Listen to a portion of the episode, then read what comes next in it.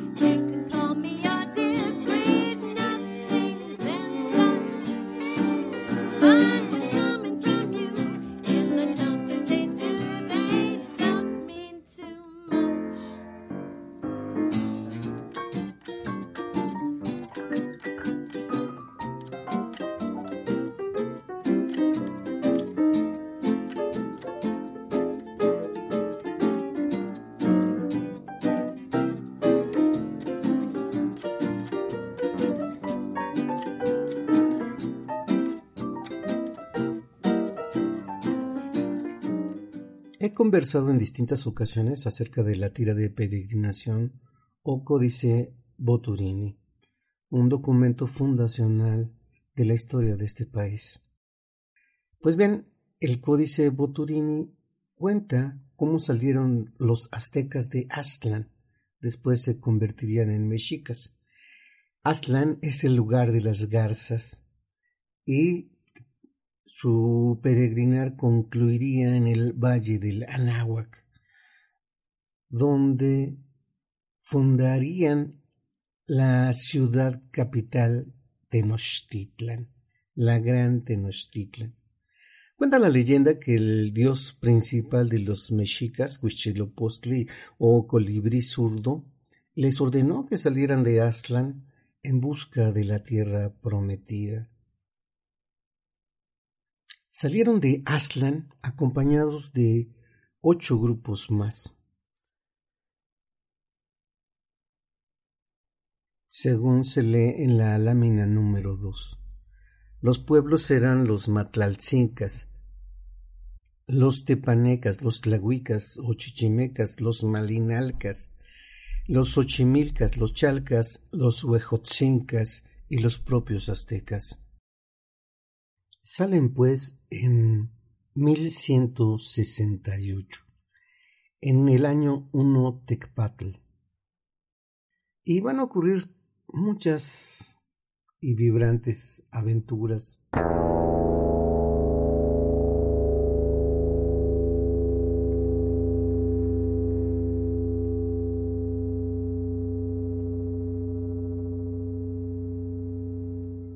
De acuerdo al Códice Oban, eh, nos narra que estaban allí esos ocho barrios en Coloacán. Eran los habitantes de allá. Así que atravesaron desde Aztlán y se trasladaron a Coloacán y los vieron los habitantes y les dijeron a los aztecas, Oh señores nuestros, ¿a dónde van? Dejen que les acompañemos. Luego los aztecas dijeron, a los ocho barrios. No, señores nuestros, nosotros les acompañaremos. Les dijeron a los aztecas, está bien pues, llevémoslos. Y de Coloacán pronto salieron trayéndose al diablo que veneraban, es decir, a Huichilopostli. Entre ellos había una mujer cuyo nombre era Chimalman, y así la trajeron de Aslan. En cuatro grupos vinieron a salir, así vinieron andando en el año uno pedernal, vinieron de Coloacan. Cuatro eran los que venían cargando al diablo. El primero, Cuaucoatl, el segundo, de nombre Apanecatl, el tercero de nombre Tezcuacóatl.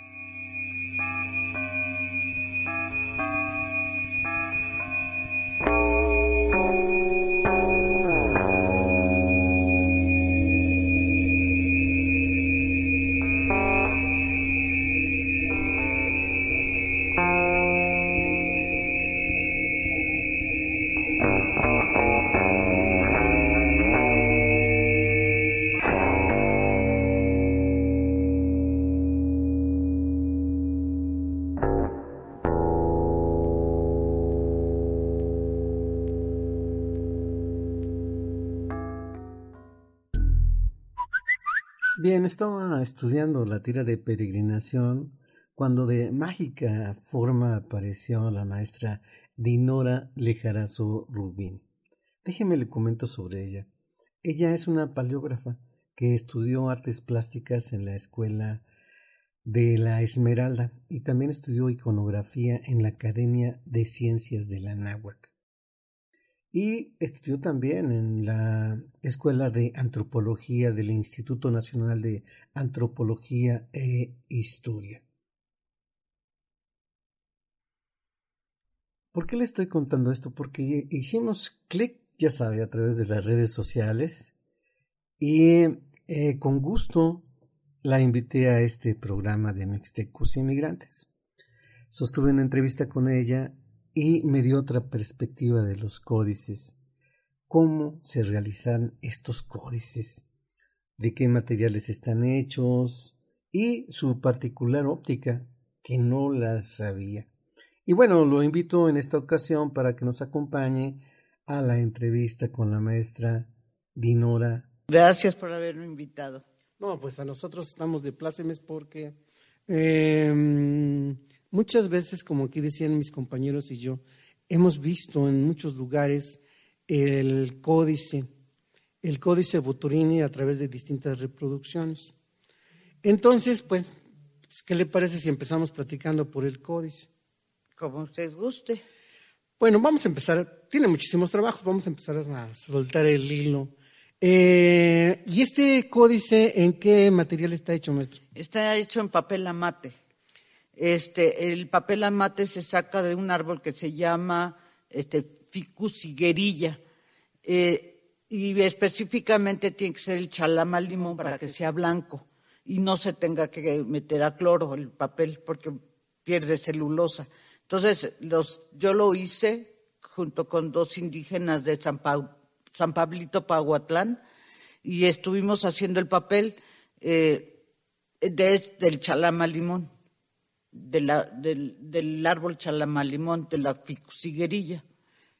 Se dice fácil, pero es un proceso arduo, ¿no? Sí, primero pues, me, fui con los este, jonoteros por la sierra a buscar el chalama limón. Por la Sierra de Puebla. De Puebla, sí. Ajá. Ah, llegamos hasta Veracruz, ¿eh? Sí. Este, ¿cómo se llama? Y este, estuvimos recogiendo el, el, jonote. El jonote es, primero está la corteza del árbol y en medio hay una como carnosidad, ese le llaman jonote, y luego ya está el tronco. Entonces quitan la corteza, jalan el jonote y ese se, se, este, se pone a, hervir con agua. De, y ceniza y tantita cal. Casi toda la noche, con, como se cose con leña, entonces toda la noche se cose y ya queda blando. Se tiene que expulgar para quitarle las partes de corteza dura que todavía tengan. Ya después eh, se remoja en agua y se va, este, se va haciendo como tiras, como si tiras se van haciendo el jonote se pone un cuadrillé y se va golpeando con una piedra en una tabla, que la tabla ya está preparada, se le pone un poco de grasa para que no se pegue y ya se deja secar al sol. ¿Y cuántas horas son de aquí para San, Pablito, verdad? Sí, pues como no había directo, sino me fui por varios caminos, pues hice como unas diez horas. Anduvo transportándose en camiones. Sí, en camiones. Y ya el último, para llegar a San Pablito, Paguatlán, tenía uno que subir en camión de redilas, porque no había camiones de pasajeros. Ese es primero es la odisea de llegar, encontrar los materiales, trabajarlos. Y eh, finalmente ya tiene los materiales para hacer su trabajo. ¿Y este trabajo cuándo lo realizó? Fue este, como dos años antes del 92. Sí, porque pues están hechas a mano. Están hechos, este, su material de que los que pinté fue con negro de humo, el negro, este, y el rojo es este, ¿cómo se llama? Una pintura que es entre minerales y vegetales, porque hago mi pintura. Todo el proceso. Sí, todo el proceso. Ya después con tinta, este, café ya le puse las letras, porque lleva letras. Bueno, maestra, ¿y cómo, eh, cómo se generó la idea de tener este códice? ¿A quién se le ocurrió? ¿Cómo estuvo esa historia? Lo que pasa es que a mí me gustaba mucho hacer códices. Yo quería hacer un códice completo, pero de los más chicos y más fáciles, pues es el códice Boturini, porque por ejemplo, el Códice Borgia, el Vidobonensis y todos son enormes. Me tardaría yo 10 años en hacer uno. Y este era el fácil. Y este era el fácil. Oiga, y ya aquí entre nos, ¿usted vio el códice, eh, el original? Sí, me permitieron. Tenía un amigo muy querido para mí, Oscar Zambrano, y él me apoyó mucho en, lo de los códices Él trabajaba en la biblioteca de antropología, ya murió, desgraciadamente. Este, y él me este, pidió permiso para que yo entrara a ver los códices y pude ver el original. Y luego me prestaron las, este, las diapositivas del códice en el Museo de Antropología. Y aparte que yo vi el original, lo estuve estudiando. Oiga, maestra, ¿y como cuántos años tendrá el códice original? Pues se supone que fue hecho en el siglo XVI, entonces 500, 600 años, ¿no? Y lo vio. Sí, lo vi, lo toqué. No me diga la qué emoción, lloré. Sí, ¿quién sí no? me puse a llorar. Sí, de la emoción de verlos y más cuando vi el colombino. No, me hinqué y estaba llorando así como loca de, de poderlo ver, de poderlo tener ahí enfrente, ¿no?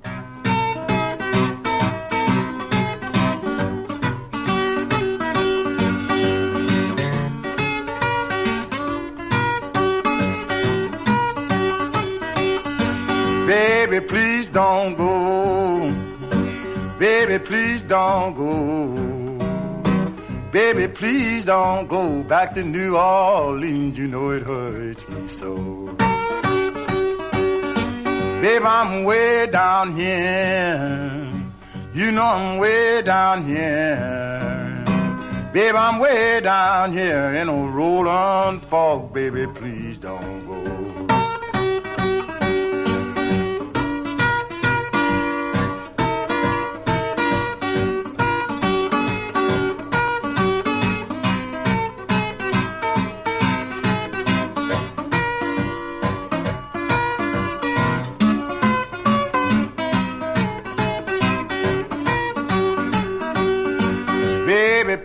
Don't go. Baby, please don't go. Baby, please don't go back to New Orleans. You know it hurts me so. Baby, I'm way Es una emoción muy grande. Y el colombino también, bueno, después vamos a hablar del colombino. ¿Está más chiquito? El Eh, es lo que pasa es que, bueno, de tamaño en diámetro más o menos es ese tamaño, ¿no? Más o Ajá. menos. Pero eh, está más eh, en extensiones, tiene menos páginas porque fue partido a la mitad y llevado la otra mitad a Europa, que es el Becker, que es el códice Becker. Que ahora lo conocemos como el colombino Becker. Exactamente.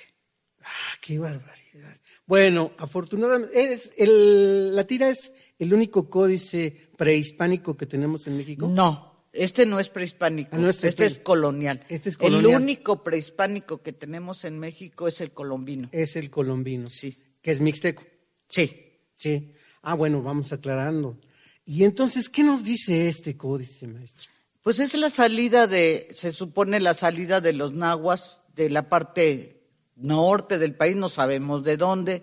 Hay muchas especulaciones, muchas investigaciones y cada uno da versiones diferentes. Pero es la salida de los mexicas la- hasta la llegada a Tenochtitlan, es decir, hasta la isla de, de Tenochtitlan. Entonces es su historia que vienen platicando qué les pasó en todo el camino. Se la aventaron larga, ¿no, maestra? Fueron de trescientos y tantos. ¿300 años? Sí. Qué barbaridad. Y otros llegaron rapidito, ¿no? Las otras tribus que salieron. Eh, ¿Recuerda? No, eh, eh, mire, yo siento que este códice Ajá. este, fue hecho, de- los españoles ya al destruir todo, porque destruyeron, Platíquenos de la destrucción. pues, este, Bernal Díaz del Castillo y este Hernán Cortés en sus libros platican que quemaron, que destruyeron las bibliotecas, vamos, los- donde, donde guardaban los- sus, sus libros, pero consideraban que eran demoníacos, ¿no? Entonces, al quemar todo, cuando ya llegan los franciscanos, no me acuerdo si son franciscanos o quiénes son, llegan los, los sacerdotes y empiezan a investigar cómo era la historia aquí en nuestro país, ¿no? Entonces empiezan a llamar gente que quedó, que tenía un conocimiento muy pobre, porque fueron muertos los grandes sacerdotes, todo eso fueron matados, bueno, los mataron, ¿no?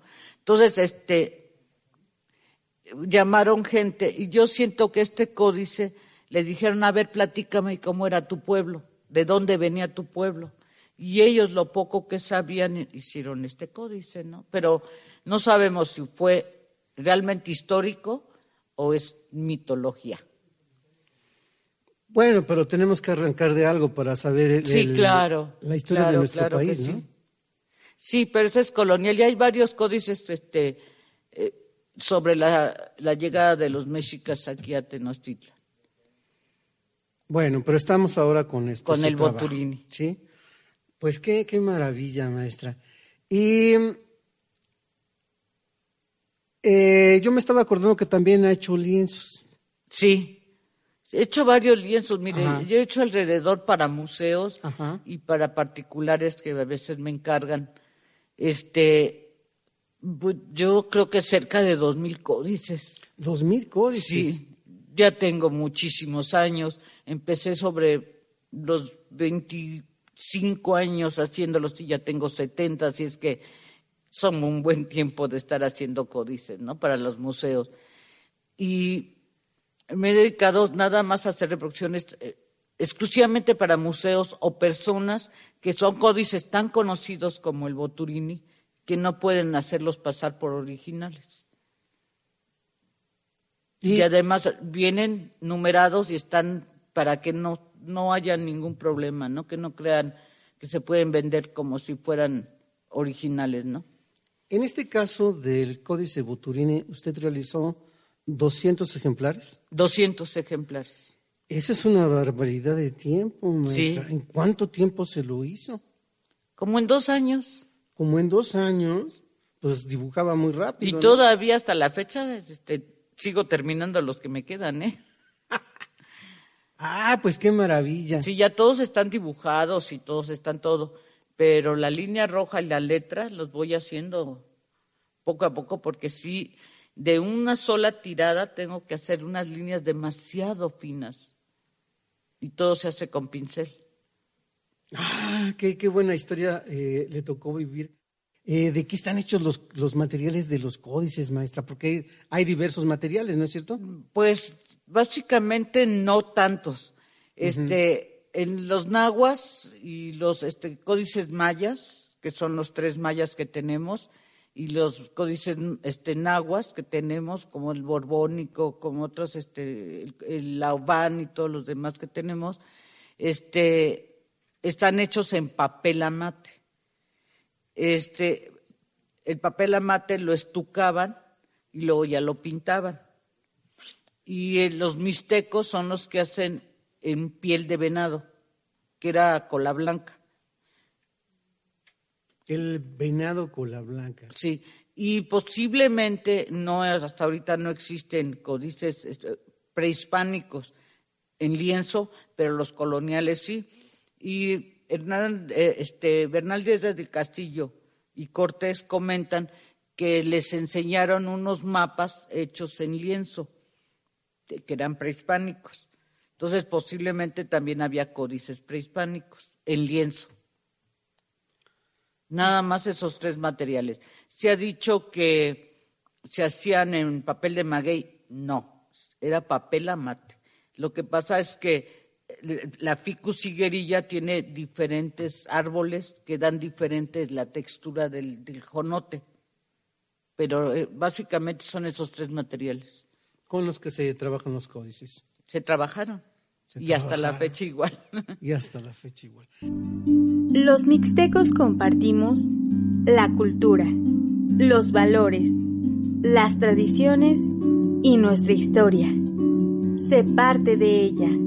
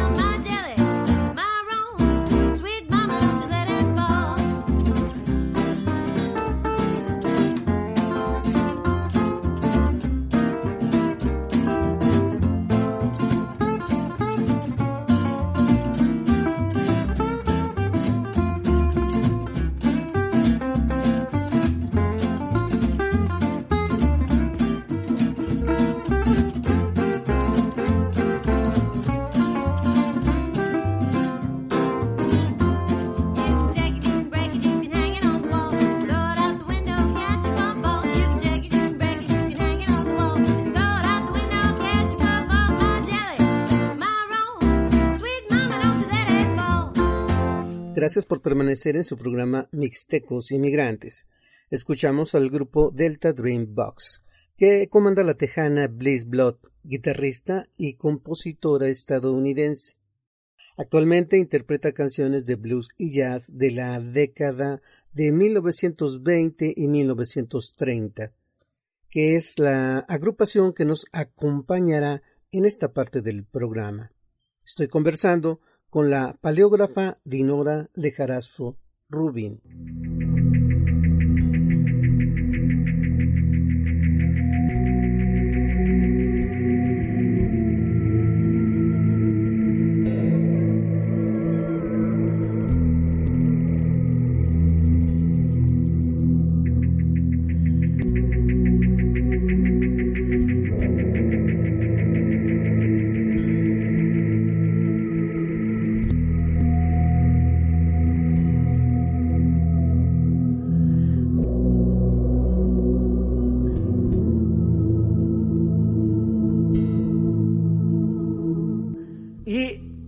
Estaba usted diciendo con relación a los códices, por ejemplo, mm, los del Borgia o los mixtecos, que sería muy difícil hacerlos porque son muy complicados.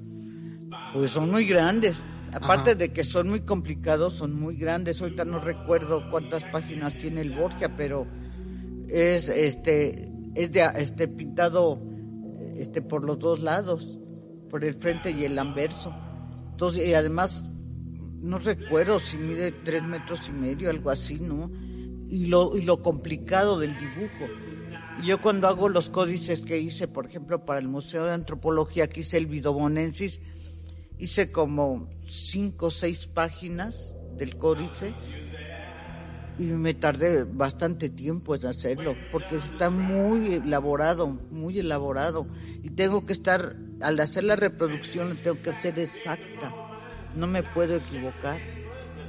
Si me equivoco tengo que volver a empezar. No, no puede haber ni una equivocación, ni, ni una rayita de más, ni una de menos. Tiene que ser exacto. Pues mucho trabajo visual, ¿no? Sí. Se cansa mucho la vista. sí, ya me la acabé. Ahí eh, recuerdo que uno de sus trabajos muy hermoso que era eh, a Tlaloc, ahí en el códice eh, Laud. Laud, sí. En el códice Laud, donde vienen sus atributos. Sí, vienen sus atributos y, sus fechamientos de, Yo me imagino que debe ser de la época de lluvias. Yo no soy eh, especialista en códices, yo soy especialista en hacer códices. Ajá. ¿Sí? Pero entonces, este, ¿qué iba pensando cuando los iba dibujando? Porque usted se ah. mete al detalle, ¿no? Me meto al detalle y empiezo a imaginarme cómo lo dibujaron, quién lo dibujó, en qué época, qué condiciones tenía para haber hecho esa maravilla. Eh, hay líneas que son, en el códice Laúd, son tan perfectas que parece que están hechas con regla. Y sostener el pincel desde 10 centímetros en una línea recta sin que se le mueva uno un centímetro de músculo es algo de veras muy cansado. Yo tenía que a veces tomarme este pastillas para el dolor muscular porque no aguantaba el dolor muscular, ¿no? De que es, era exacto, exacto, es exacto. Bueno, pero además están visualizando, estamos visualizando, estamos viendo a Tlaloc. No es cualquier personaje. No. No, no, no, me lo imagino ver a, la deidad con sus atributos, con sus caracolitos, con los personajes marinos, eh, con lo que todo ello significa. ¿Y usted eh, en qué materiales ha, ha, trabajado lo del laúd? Porque ahí se tiene color, ¿no? Sí, lo que pasa es de que cuando trabajo para museos, los hago con los materiales originales. Es decir, si va en piel, va en piel. Para la cuestión, estas, estos códices que hice, los hice para una cuestión más comercial. Entonces están hechos en papel amate. Pero también con toda la técnica, con todo igual, pero utilizando papel amate es muy difícil conseguir la piel. No hay de, de, este, de venado, no la compro de venado, no es un crimen, ya ahorita está en extinción, sino que le compro de borrego y me la curten como se curtían antes. ¿Y los colores? Los esos colores, que me está diciendo, ¿cuáles eran los colores de antes? Bueno, estaba este el rojo, este muchos este han dicho que fue de la cochinilla grana. No, no pudo haber sido de la cochinilla grana. Yo he probado con todos los este aglutinantes que pudiera yo utilizar y al cabo de los años se torna café, se oxida, como la sangre humana. La cochinilla grana este, se oxida, entonces, y los, y los códices tienen un rojo vivo muy intenso, es color sangre, ¿no? Pero muy intenso. Entonces, lo que bueno, lo que estuve investigando y lo que llegué a, encontrar fue con tierras, pigmentos y tierras, pigmentos vegetales y tierras. Y llegué a ese rojo tan intenso. ¿Usted conoce el rojo cinabrio? ¿El cinabrio? Ajá. Sí. Es de lo que estamos hablando. Más ¿Cuál es la diferencia? Sí, sí, sí, es el cinabrio. Sí. Porque es muy intenso, ¿no? Ahorita que me está diciendo. El de la cochinilla grana es muy intenso, pero se va a los violetas. Ajá. Y el cinabrio es mucho más intenso. ¿Y de los azules? Es el azul maya que se encuentra donde hay este pues piedra caliza. Se encuentra el azul maya, pero ya es muy difícil de encontrar. Y además, otro de los problemas que se enfrenta uno.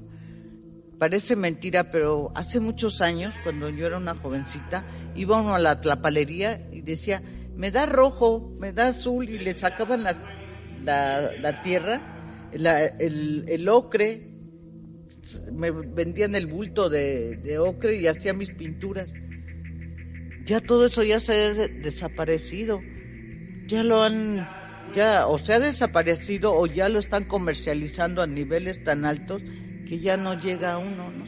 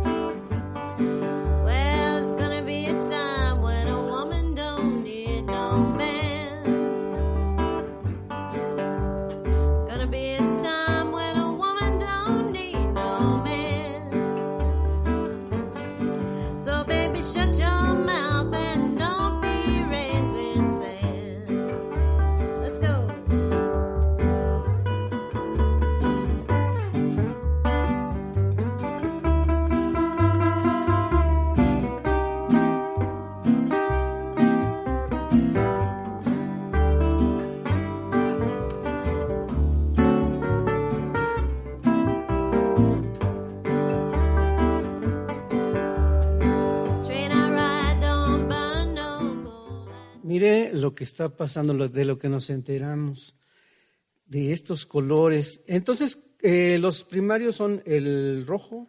El de los que utilizan los códices es el azul maya. Ajá. Este, eh, por ejemplo, el Borgia, es que cada uno tiene diferentes. El Borgia nada más utiliza el rojo, que es, sangre, este, ¿cómo se, el humo, y este, el blanco, que es el fondo, y el, el ocre nada más. y por ejemplo el colombino tiene azul maya, ah no, tiene azul maya también el, el, este, ¿cómo se llama? El Borgia. El colombino tiene este, verdes, azules, entonces también ya cada códice tiene diferentes colores, ¿no? Pero no pasaban de tres, cuatro colores, ¿eh? Es ahorita que me estaba platicando del colombino, hay una escena muy hermosa cuando el personaje Ocho Venado Garra de Jaguar va nadando Ah, sí. y, y se va a meter al inframundo. Pues O Eh, que Bueno, uno puede imaginarse Sí, yo todo, ¿no? Yo no puedo especular. Cuando hago los códices, hago unos cuentos tan bonitos. Lo Pues, estoy, pensando, porque Ajá. lo puedo hacer, no estoy contando, estoy contando mi historia.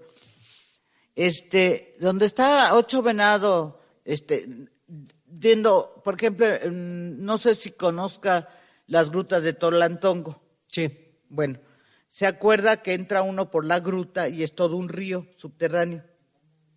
Entonces yo me imagino que Ocho Venado va nadando en un río subterráneo por una cueva. Puede, eh, lo que cuenta, por ejemplo, cuando bajaban a la parte del inframundo por la cueva de, de Chapultepec, ¿no? Ajá. Entonces yo siento que él va bajando para el, el inframundo, ¿no? Y está precioso porque tiene sus bullies, ¿no? Sí, tiene sus bules que para que le sirvan de, De flotador. de flotadores. Ay, qué maravilla. Y este también está en la bóveda. Oiga, la bóveda es muy, no, yo no la conozco. Es, este, muy aparatosa, la bóveda de antropología. Pues es grande y, la, y está este, cerrada, está en los sótanos, baja uno a los sótanos, ¿no? Pero, Y hay clima especial y ¿Ah, hay sí? todo, sí, claro. pero es así como de las películas de James Bond, así una bóvedota con... No, no, no, no.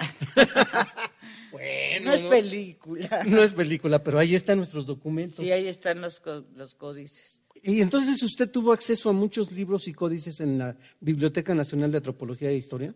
Pues no muchos. No No, muchos. no creo que tampoco me prestaban Ah, todos, ¿no? ¿no? Este, me dejaron ver el Boturini y el Colombino. Y eso porque tenía sus influencias. Pues sí, porque tenía mis influencias. Luego este, me llamaron para hacer, entré a un concurso con japoneses y todo, para hacer el códice, digo, perdón, el papel amate con que se iba a restaurar el códice que entregó Moctezuma, es un, es un mapa de Tenochtitlan, se lo regaló a Hernán Cortés, y ese lo iban a restaurar porque ya estaba muy dañado.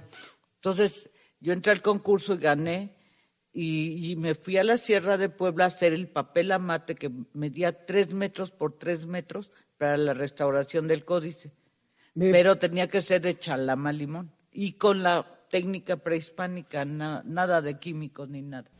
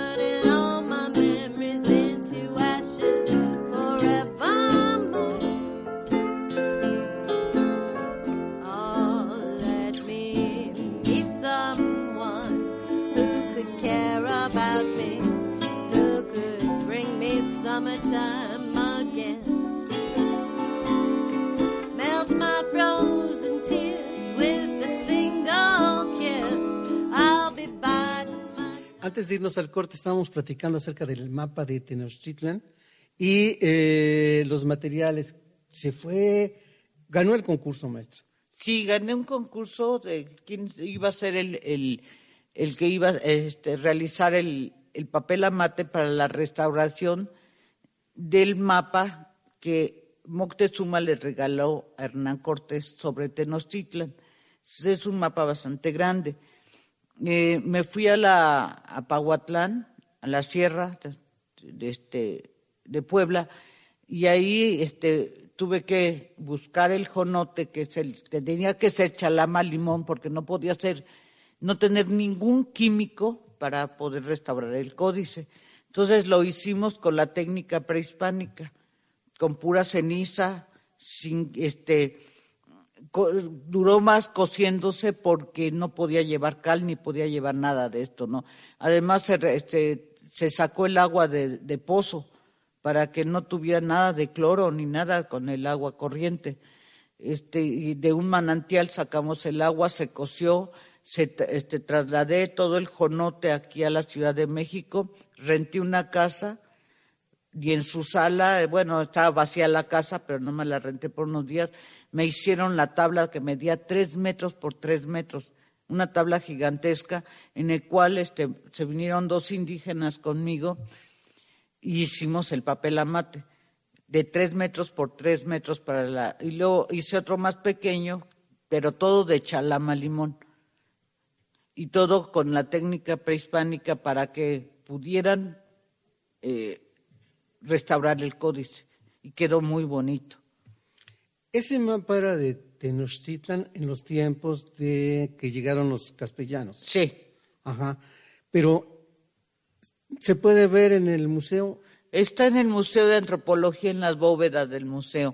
Hace como más o menos dos años, no, no recuerdo si dos, tres años, se exhibieron todos los códices que están en las bóvedas en el Museo de Antropología.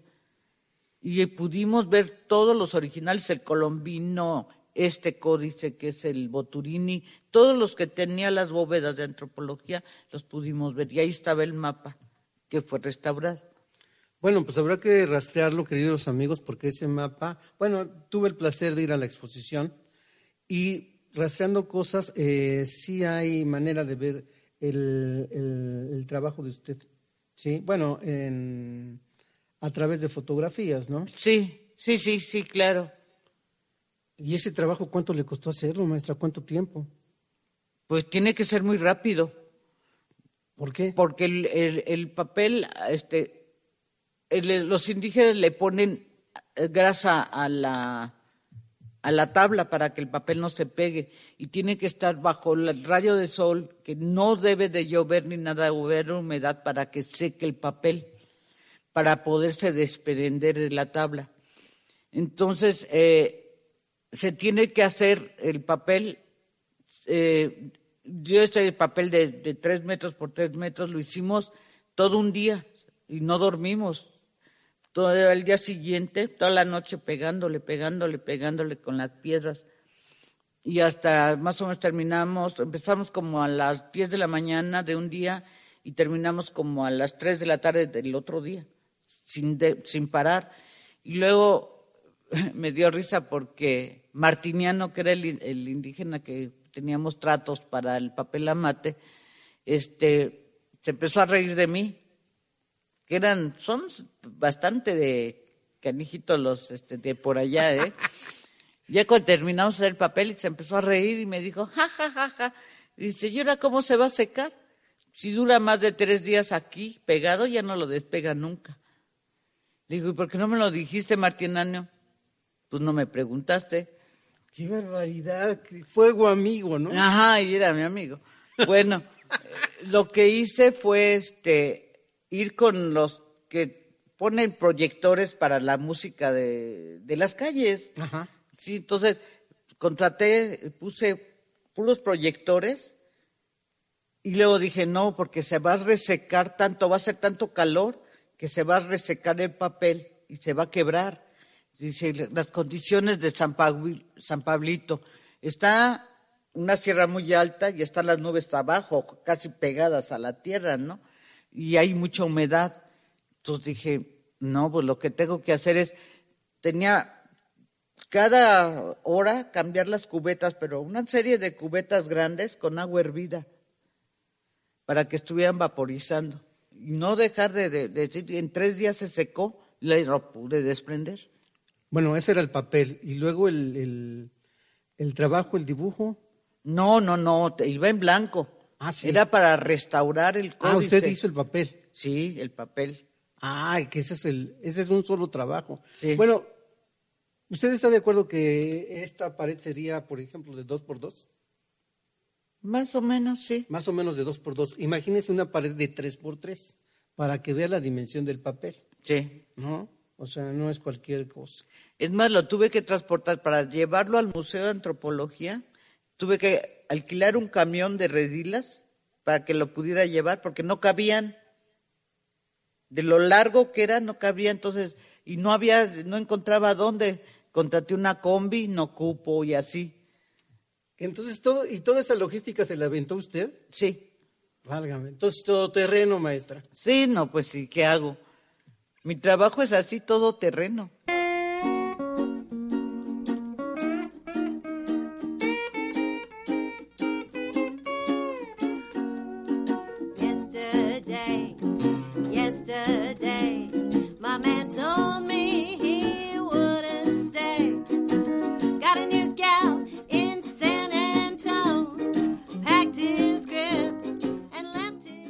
Vamos. Mixtecos Inmigrantes es una realización de Marco de la Luz. Ingeniería de audio Ernesto Guzmán. Producción Puebla Radio. Hasta la próxima.